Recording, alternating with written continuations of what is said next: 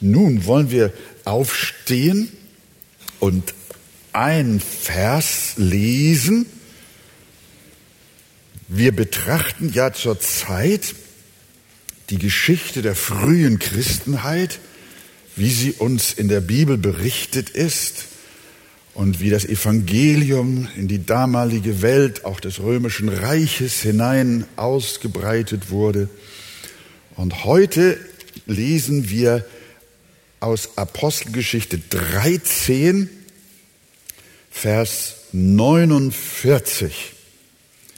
Das Wort des Herrn aber wurde durch das ganze Land getragen. Dieses Textwort können wir auswendig sagen. Das Wort des Herrn wurde durch das ganze Land getragen. Nimm Platz miteinander. Wir schauen mal, wie das vonstatten ging in der damaligen Zeit. Paulus und Barnabas, wir beginnen bei Vers 14 uns das anzuschauen und auch Vers 15. Äh, Paulus und Barnabas trugen das Evangelium buchstäblich durchs ganze Land. Nachdem sie äh, Dienste auf der Insel Zypern hinter sich hatten, äh, dann setzten sie über in die heutige Türkei, in die südliche äh, Region der Türkei, also von Zypern nach Perge in Pamphylien und dann weiter nach Antiochia in Pisidien. Haben wir eine kleine Karte, die wir an die Wand werfen können? Jawohl. Könnt ihr es so ein bisschen sehen? Ja, das Licht kann man jetzt nicht mehr ausmachen. Wir haben diese Fernsehleuchten jetzt. Da könnt ihr aber sehen, äh, da unten rechts ist Jerusalem. Jetzt ist ein, ja, genau. Ganz unten in der Ecke ist Jerusalem. Da oben ist Antiochia, auch rechts. In, das ist das Antiochia in Syrien. Dann sehen wir den unteren roten Strich links zur Insel Zypern. Von Antiochia ist Paulus und Barnabas ausgesandt worden, kamen sie auf Zypern nach Salamis, predigten dort durch die ganze Insel nach Paphos, die Geschichte mit dem Zauberer, ihr erinnert euch, und dann der Statthalter, der zum Glauben kam, und von Paphos setzten sie rüber, der rote Strich nach oben zur südlichen Türkei heute. Das ist Perge und ein Stück weiter hoch, ganz oben am Rand, könnt ihr lesen Antiochia. Es ist das Antiochia in Pisidien, nicht das Antiochia in Syrien, wo sie abgefahren sind. Alles habt ihr verstanden. In diesem pisidischen Antiochia gingen Paulus und Barnabas am Sabbat wohin? In die Synagoge.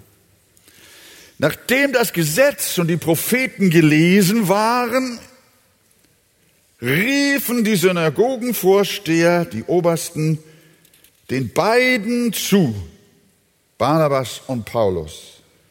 Ihr Männer und Brüder, wenn ihr ein Wort der Ermahnung an das Volk habt, so redet. Das war die beste Einladung, die die beiden je hätten erhalten können. Sofort haben sie losgelegt. Sie, so stand Paulus auf, gab ein Zeichen mit der Hand und sprach, Vers 16 in unserem 13. Kapitel, ihr israelitischen Männer und die ihr Gott fürchtet, hört zu. So ähnlich wie wir das immer sagen am Sonntagmorgen. Ihr lieben Leute aus Hamburg und Umgebung, hört zu aber noch mehr, die ihr Gott fürchtet. Bisher haben wir nur Predigten von Petrus und Stephanus gehabt in der Apostelgeschichte. Der Saulus, heute der Paulus, der kam später dazu. Inzwischen ist er Missionar, ist er Verkündiger des Evangeliums. Und hier haben wir das erste Mal eine Predigt von ihm in gedruckter Form vorliegen, zusammengefasst sicherlich. Lukas, der die Apostel geschrieben hat, hat sie uns aufgezeichnet. Und da ist es sehr interessant, die Merkmale äh, dieser Predigt mal anzuschauen. Wie hat Paulus gepredigt, als er anfing? Er war noch gar nicht so lange gläubig. Womit fängt er seine Predigt an? Schaut euch mal Vers 17 an. Jetzt gehen wir mal so ein bisschen der Reihe nach durch. Ihr habt eure Bibeln ja dabei. Da sagt er, der Gott dieses Volkes Israel erwählte unsere Väter. Er fängt seine Predigt mit Gott an. Das ist, was wir gleich sehen werden, seine Linie. Gott dieses Volkes, Israel, erwählte er. Und er erhöhte das Volk, als sie Fremdlinge waren im Land Ägypten. Und mit erhobenem Arm führte er Gott sie von dort heraus. Seine Betonung liegt auf Gott. Gott erwählte. Er erhöhte Israel. Er führte aus Ägypten. Natürlich wissen wir, dass das irdische Instrument Mose gewesen ist. Aber Lukas lässt Paulus zu Wort kommen in seiner Predigt, in der es nicht heißt, Mose führte Israel aus Ägypten, sondern er sagt, Gott hat das getan. Vers 18. Und er, Gott, trug sie 40 Jahre lang in der Wüste. Nicht Mose hat sie seelsorgerlich geführt. Gott hat es getan. Im 5. Mose 1.31 steht so etwas schon geschrieben.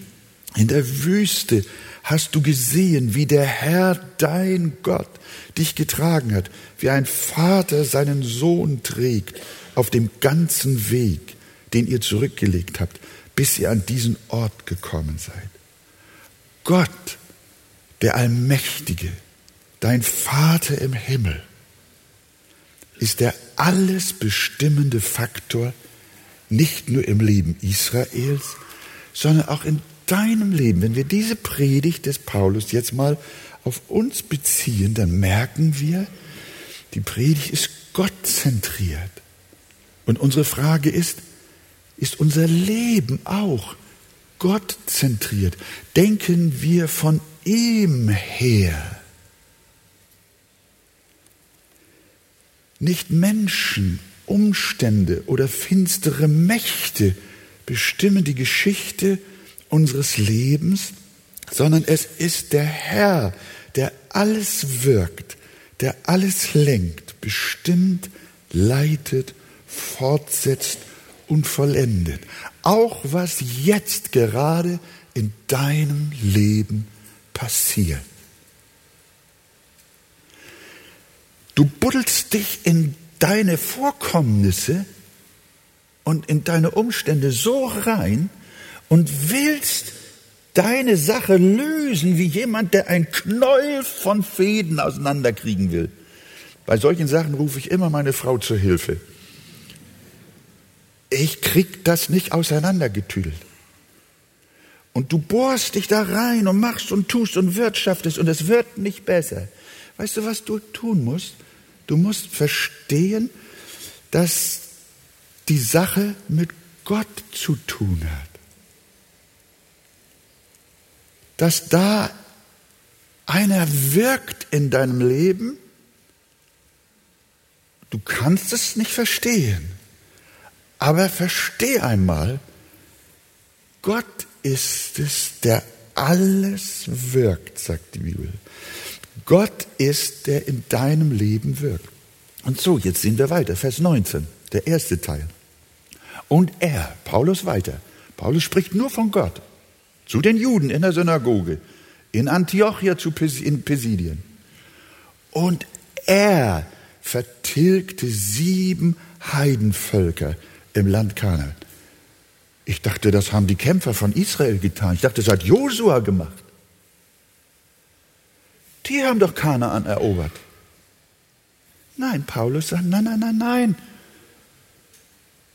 Gott hat das getan. Er vertilgt die sieben Heidenvölker im Land Kanaan und er, er bleibt immer dabei. Er teilte unter sie deren Land nach dem Los. Waren es nicht die Menschen und ihre Schwerter, die das fremde Land eroberten?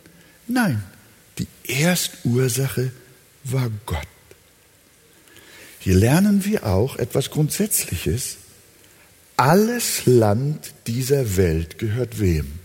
Russland natürlich. Das größte Bereich auf dieser Erde, das größte Territorium auf dem Globus gehört Russland. Und zweitens, welches ist das zweitgrößte Land? Ich weiß es gar nicht, Kanada, ne? Oder sowas. Das gehört, das gehört Kanada. Und wir haben so ein kleines Deutschland. Ihr Lieben, was? Was ist das für eine Weltanschauung? Die ist falsch. Die ist völlig falsch. Niemand gehört das Land auf dieser Erde von uns Menschen. Keinem Volk gehört irgendein Land. Sondern das Land gehört wem? Gott. Die Erde ist des Herrn, sagt die Bibel. Merkst du, dass du vielleicht auch deine Weltanschauung etwas ändern musst und sie mehr von der Heiligen Schrift her sortierst? Sonst verbistern wir uns. Alles Land dieser Welt gehört Gott und nicht den Menschen. Wenn der Allerhöchste einem Volk das Land wegnimmt, dann verfügt Gott nur über sein Eigentum. Wir mit unserer Geschichte wissen, wovon wir reden. Gott nahm einem Volk das Land und gab es einem anderen. Es waren nicht die Panzer. Das war nur die Zweitursache. Die Erstursache ist, Gott schreibt die Geschichte.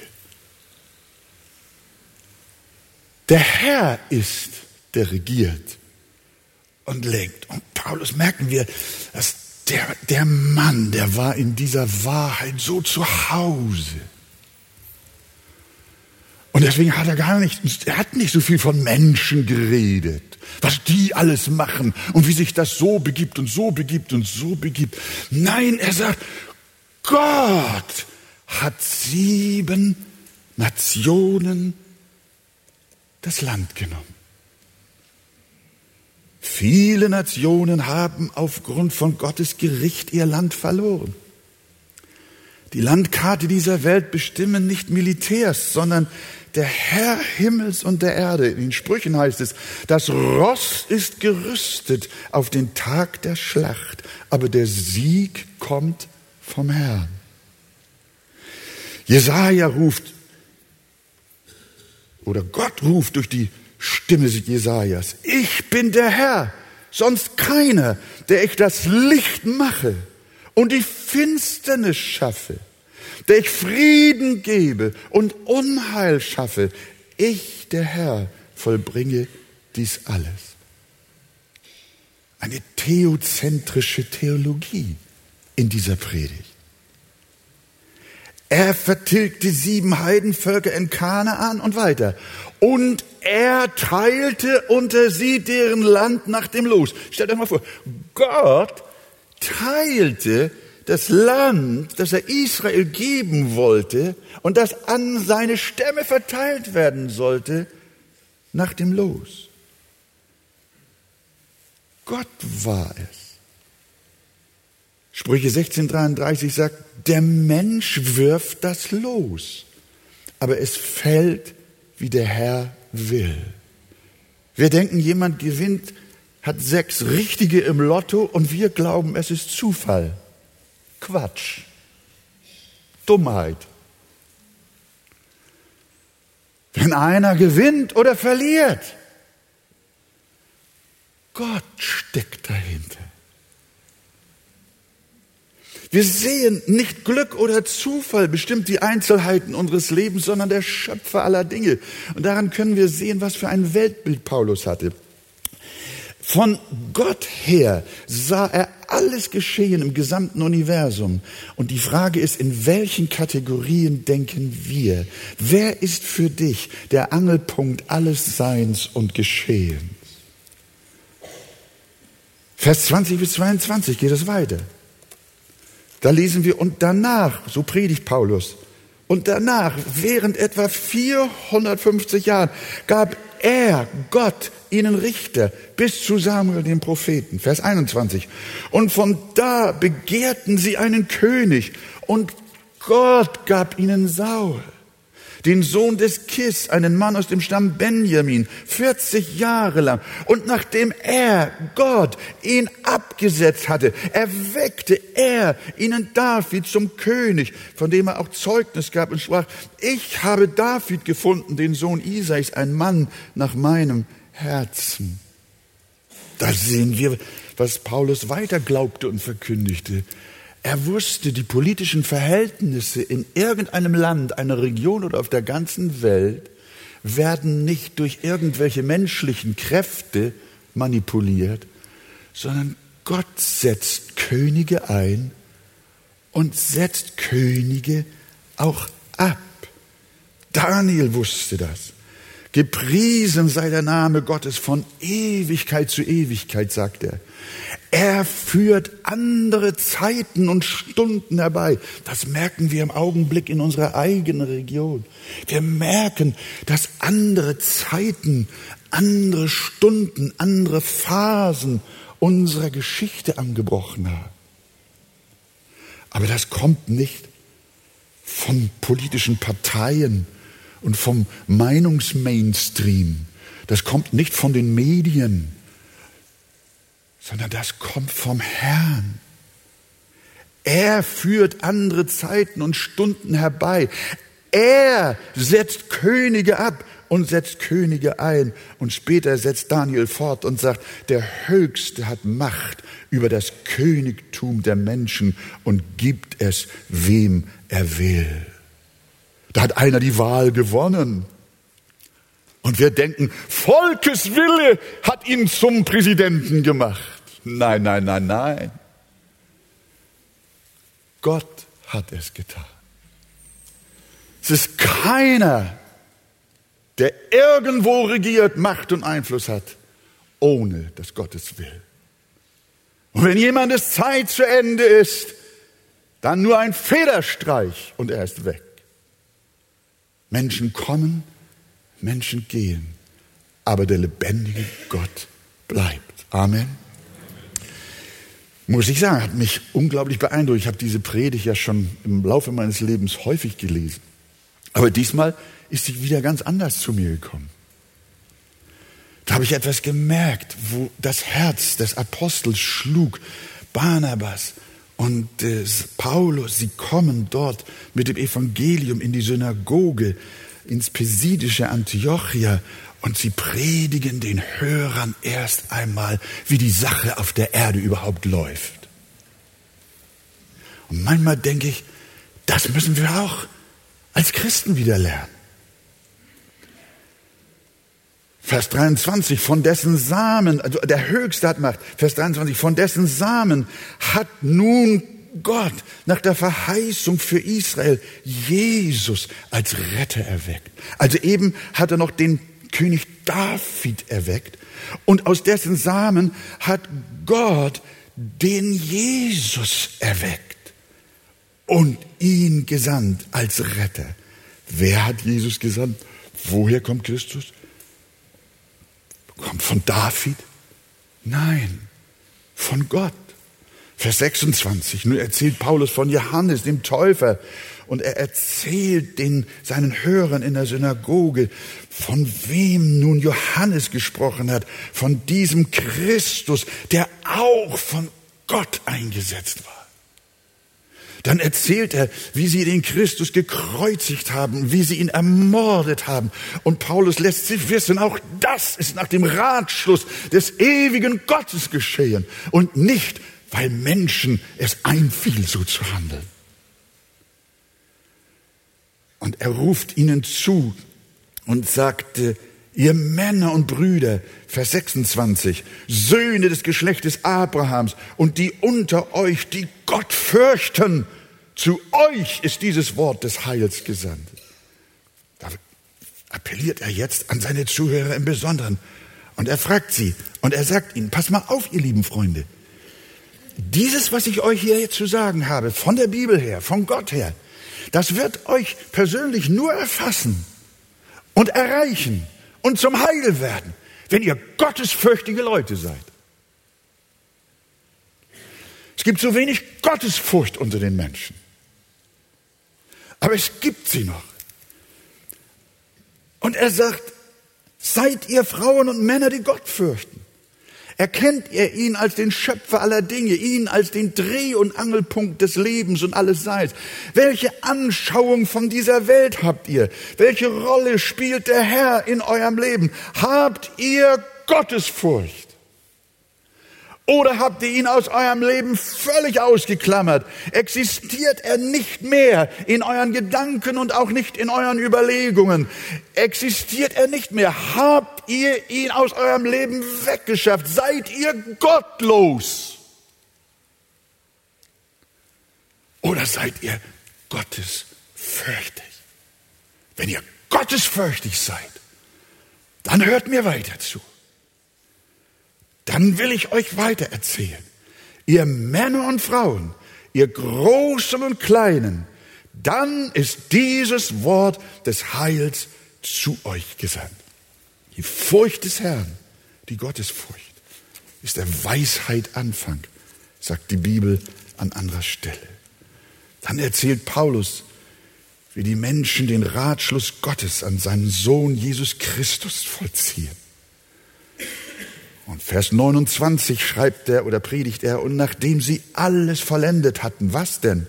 Was von ihm geschrieben ist, was Gott vorgesehen hat, nahmen sie ihn vom Holz herab und legten ihn ins Grab. Und Vers 30, da geht die Linie weiter. Gott aber hat ihn aus den Toten auferweckt. Gott nimmt nicht nur Land und gibt es, Gott setzt nicht nur Könige ein und wieder ab. Gott ist nicht nur Herr der Geschichte, sondern Gott ist es, der auch seinen Sohn gesandt hat. Und Gott ist es, der ihn auch aus den Toten auferweckt hat. Es ist der Herr, der ihn lebendig gemacht hat. In Jesu Namen. Amen. Das ist die Botschaft. Er bezieht alles auf den Allmächtigen. Paulus bezieht konsequent alles auf den lebendigen Gott, den Gott Israels, den Allmächtigen, den Ewigen. Er regiert und sonst niemand. Er ist Herr aller Herren. Und in dieser seiner Macht hat er seinen Sohn gesandt, ihn um unserer Sünde willen dahingegeben und sterben lassen. Und Gott hat ihn am dritten Tage auferweckt. Gott aber hat ihn aus den Toten auferweckt. Und nun kommt er und entfaltet das Evangelium. Jetzt ist er schon so weit, dass die Menschen hören können, was dieser Gott nun auch weiter für sie persönlich getan hat, was Gott für dich persönlich getan hat. Der aber, den Gott auferweckt, hat die Verwesung nicht gesehen. Er sagt, Gott ist euch nicht ferne. Er erklärt ihn, diese Erde wird nicht von Politikern regiert, nicht von Parteien, von Mehrheiten, von den Medien, sondern diese Erde hängt am Tropf ihres Erschaffers, ihres Erhalters und ihres Vollenders. Und nun erklärt er ihnen Jesus, den Gott gesandt hat, den er aus den Toten auferweckt hat. Jetzt wird seine Predigt von der Gottzentriertheit zur Christuszentriertheit. Die Predigt des Paulus war schließlich Christus zentriert. Wie auch Petrus und Stephanus zuvor, ihr erinnert euch an die Predigten dieser Männer Gottes in der Apostelgeschichte, wurzelt die Predigt des Paulus genauso wie deren Predigten im Alten Testament. Wir erkennen eine einheitliche Linie in der Predigt, in den Predigten der Apostelgeschichte. Sie erklären alle das Alte Testament und zeigen uns Jesus Christus als den Schlüssel zum Geheimnis des Alten Testamentes. Ihr Juden, Gott sandte Christus, damit ihr Moses versteht. Er sandte Christus, damit ihr die Propheten versteht, damit ihr die Psalmen versteht, damit ihr den lebendigen Gott und sein Heil für euch versteht. Die Juden haben zwar jeden Sabbat Moses und die Propheten gelesen, haben das Gelesen und Gelernte aber gar nicht verstanden, weil sie nicht gesehen haben, dass alle ihre Schriften von Jesus handeln. Das gibt's auch heute. Die Menschen nehmen dieses dicke Buch, versuchen irgendwie da zurechtzukommen, wie in einem riesigen Wald. Und können den Wald vor lauter Bäumen nicht sehen. Ganz wichtig, das Erste, um Zugang zur heiligen Schrift Gottes zu finden, ist, dass du lernst, wer Jesus Christus ist. Das findest du auch in diesem Buch. Und wenn du, wenn du das verstehst, manche versuchen, die Bibel ohne Jesus zu verstehen, kannst du vergessen. Das funktioniert nicht. Das, das führt dich in die Sackgasse. Aber wenn du Christus siehst, du kannst ihn über die ganze Bibel legen wie ein Netz. Und die ganze Heilige Schrift rückt zusammen und erklärt sich gegenseitig und von selbst. Auf einmal hast du eine Wahrnehmung von dem Ganzen und verstehst ihre Bedeutung. Es ist Gottes Geschichte, Gottes Heilsgeschichte, die in Jesus Christus ihren absoluten Höhepunkt findet. Jesus, der Sohn des lebendigen Gottes. Und Paulus sagt in, jetzt wird er detailliert. Ich würde am liebsten jetzt bis heute Abend mit euch zusammensitzen, jedes einzelne Wort nehmen. Ihr könnt das zu Hause alleine nochmal nachlesen, auch in den Hauskreisen. Vers 38. So sei euch nun kund, nachdem er ihnen das Alte Testament gezeigt hat. Und wenn ihr schaut in seiner Predigt, in dieser kurzen Predigt, was da alles für Bibelzitate aus dem Alten Testament sind. Er zitiert aus dem zweiten Psalm, aus dem sechzehnten Psalm, aus dem Buch Jesaja, aus dem Buch Habakuk. Und das war ja das, was die Juden in der Synagoge alle kannten und doch nicht verstanden.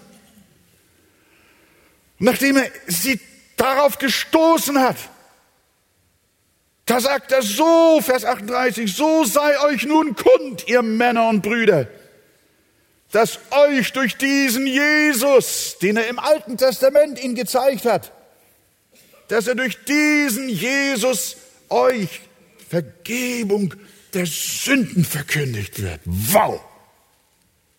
Da war er beim Kern der Sache.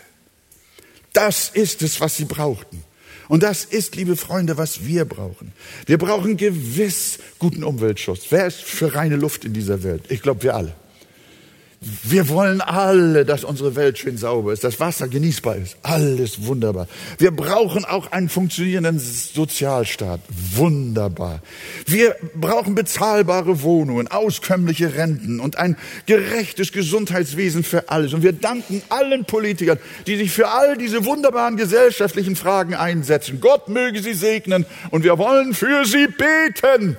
Aber das, was wir viel wichtiger brauchen als gute Politiker, Politik ist Vergebung unserer Sünden.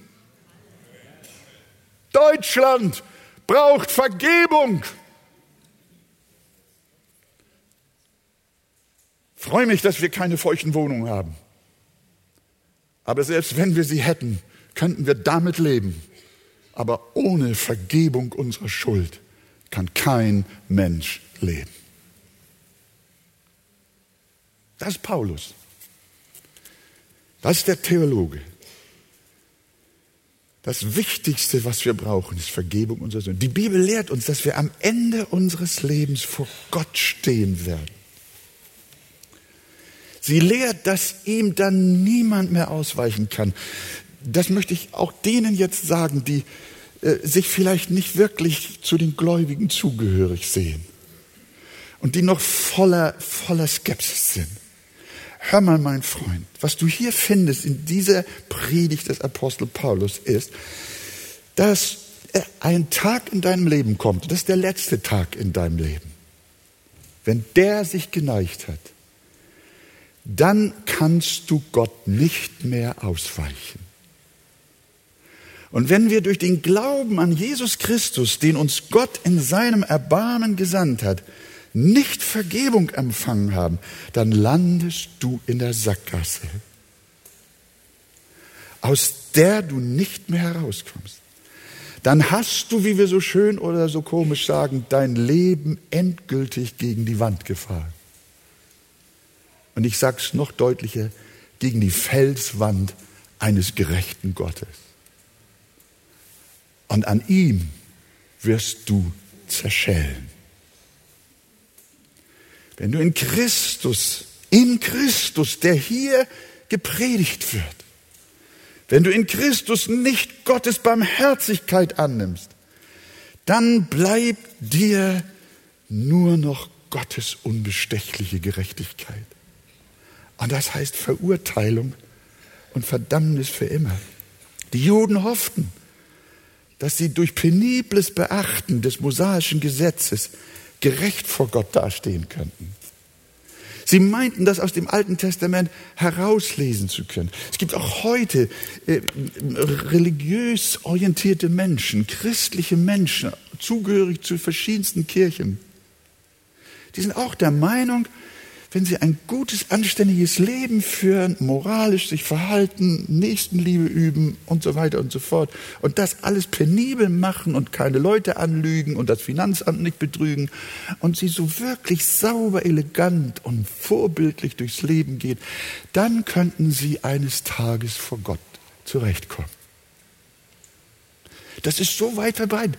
Aber ich sage dir, das ist ein subtiler Irrtum. Das ist die größte Verführung, das ist eine fromme religiöse Verführung. Und deswegen sagt der Apostel Paulus zu den Juden dort in der Synagoge, Vers 39, schaut mal, da sagt er, und von allem, wovon ihr durch das Gesetz Moses nicht gerechtfertigt werden konntet, wird durch diesen Christus jeder gerechtfertigt, der glaubt. Er sagt, ihr, ihr versucht es durch gutes Benehmen. Ihr versucht es durch religiöse Reinheit. Ihr versucht es, beste Menschen zu sein. Aber das alles wird euch nicht rechtfertigen vor einem dreimal heiligen Gott, weil bei aller Mühe gut zu sein, es doch keiner ist unter den Menschen, der gut ist. Da ist keiner, der Gutes tut, auch nicht einer. Da ist keiner, der gerecht ist, auch nicht einer. Sie sind alle verloren und mangeln des Ruhmes, den sie bei Gott haben sollen. Gott ist so heilig, ihm können wir nichts entgegenhalten. Es ist nur einer, der vor Gott bestehen kann. Wisst ihr, wer das ist? Jesus. Er ist der Prototyp von Mensch, an dem Gott wohlgefallen hat. Und wer an diesen Christus glaubt, und das ist das Evangelium, wer an diesen Christus glaubt, der ist gerecht geworden vor Gott. In ihm haben wir die Rechtfertigung. In ihm haben wir die Vergebung unserer Sünden durch sein kostbares Blut. Er ist unser Friede. Er ist unsere Hoffnung. Er ist unser Heil. Jesus Christus, ihr lieben Leute in der Synagoge im pesidischen Antiochia, ihr lieben Freunde in der Arche und alle Menschen an den Fernsehschirmen, wo immer man diese Predigt hört, hört es laut in allen Landen. Jesus Jesus Christus ist allein gerecht und nur durch seine Gerechtigkeit können wir gerecht vor dem Vater sein. Wir können nur bestehen vor Gott in dem Herrn Jesus Christus, dem Erlöser. Amen. Wow. Paulus, wie lange bist du gläubig? Ja, noch nicht so lange. Wer hat dir das gegeben? Oh, ich kann nur sagen, es war von Gott. Ein gewaltiger Prediger. Gewaltiger Prediger. Christus ist unsere einzige Hoffnung. Und die Reaktion auf diese Predigt, wie reagieren die Besucher der Synagoge? Auf diese Evangeliumspredigt, Vers 42, 43. Schaut rein. Als aber die Juden aus der Synagoge gegangen waren, baten die Heiden darum, dass ihnen diese Worte auch am nächsten Sabbat verkündigt würden. Da hast du fast das Gefühl, die Juden gingen und die Heiden blieben. Aber nicht ganz, denn Vers 43 gibt noch einen Nachsatz und da heißt es, nachdem aber die Synagogenversammlung sich aufgelöst hatte, folgten viele Juden und gottesfürchtige Proselyten dem Paulus und Barnabas nach, die zu ihnen redeten und sie ermahnten, bei der Gnade Gottes zu bleiben. Das ist der Grund, weshalb wir einen Glaubensgrundkurs machen. Da ermahnen wir die Neubekehrten, bei der Gnade Gottes zu bleiben. Das ist genau die Botschaft. Die Juden aus der Synagoge gingen, die Heiden äh, äh, wollten mehr hören. Und doch hören wir, dass sowohl Juden als auch Heiden sich bekehrten. Und Vers 44. Wow, hört mal, dieser Satz, der hat mir ganz besonders gut gefallen. Am folgenden Sabbat, also eine Woche später, versammelte sich fast die ganze Stadt, um das Wort Gottes zu hören. Sag doch mal Amen. Och, das ist ein bescheidenes Amen, ihr Liebe. Stell dir mal vor, wir predigen hier und nächsten Sonntag ist alles rappelvoll. Ganz Hamburg, halb Hamburg ist hier. Oh, könnt ihr das glauben? Nee. ich weiß es nicht. Vielleicht kommt der Tag auch noch mal, wo solche gewaltigen Aufbrüche geschehen. Das möchte ich erleben. Vielleicht ist der Tag näher, als wir denken. Gott ist souverän. Er hat Macht und er wirkt alles in allem. Am folgenden Sabbat versammelte sich fast die ganze Stadt, um das Wort Gottes zu hören. Der Paulus muss mächtig gepredigt haben. Wir lesen aber leider auch von der anderen Reaktion. Vers 45. Als die Juden jedoch die Volksmenge sahen, ja, das ist tragisch. Das ist auch heilsgeschichtlich bedingt. Das erklärt uns Paulus später im Römerbrief, diesen Kapitel 9 und 10 und 11. Da können wir das lesen, wie sich die ganze Sache verhält, warum die Juden immer wieder und auch hier dem Evangelium sich widersetzten. Als sie die Volksmenge sahen, wurden sie voll Eifersucht und widersetzten sich dem, was Paulus sagte, indem sie widersprachen und hört mal, indem sie sogar lästerten.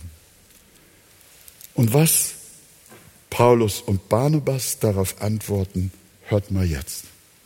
Vers 46. Da sagt der Paulus, euch musste das Wort Gottes zuerst verkündigt werden, euch Juden.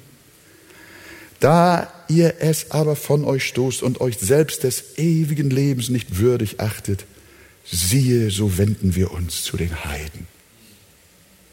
Sie hielten sich selbst des, des ewigen Lebens nicht wert. O Gott möge niemanden unter uns hier haben, der sich selbst des ewigen Lebens nicht für wert erachtet. Sie verwarfen das, worum sie ihr Leben lang auf den Gesetzespfad so gerungen haben, wonach sie so sehr trachteten. Sie trachteten nach der Gerechtigkeit Gottes durch das Gesetz. Und um diese Gerechtigkeit kämpften sie. Und als diese Gerechtigkeit in Vollendung vor ihnen steht, in Jesus Christus, verwerfen sie diese ihnen geschenkte Gerechtigkeit. Vers 48 sagt der Apostel, heißt es dann weiter, als die Heiden das hörten, also die einen verwarfen und die anderen hörten.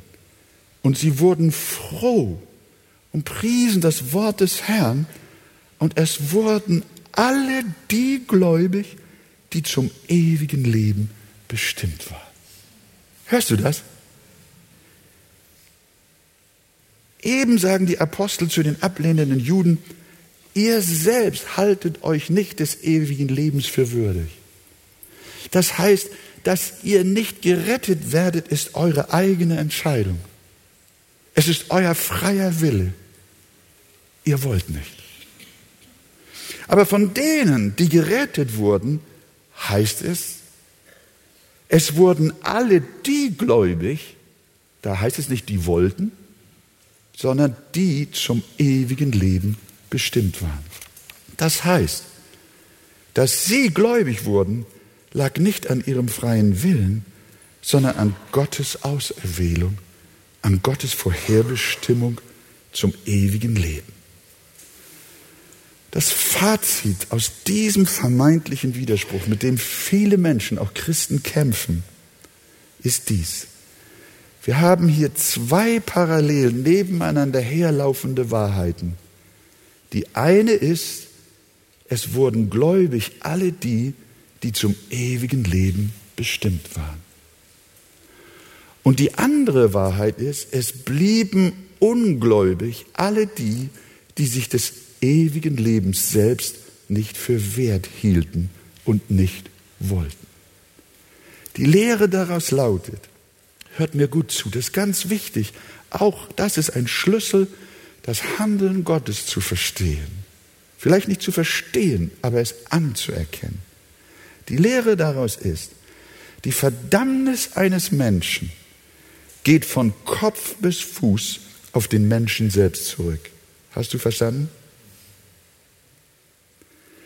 Die Errettung wiederum geht von A bis Z nur auf Gott zurück.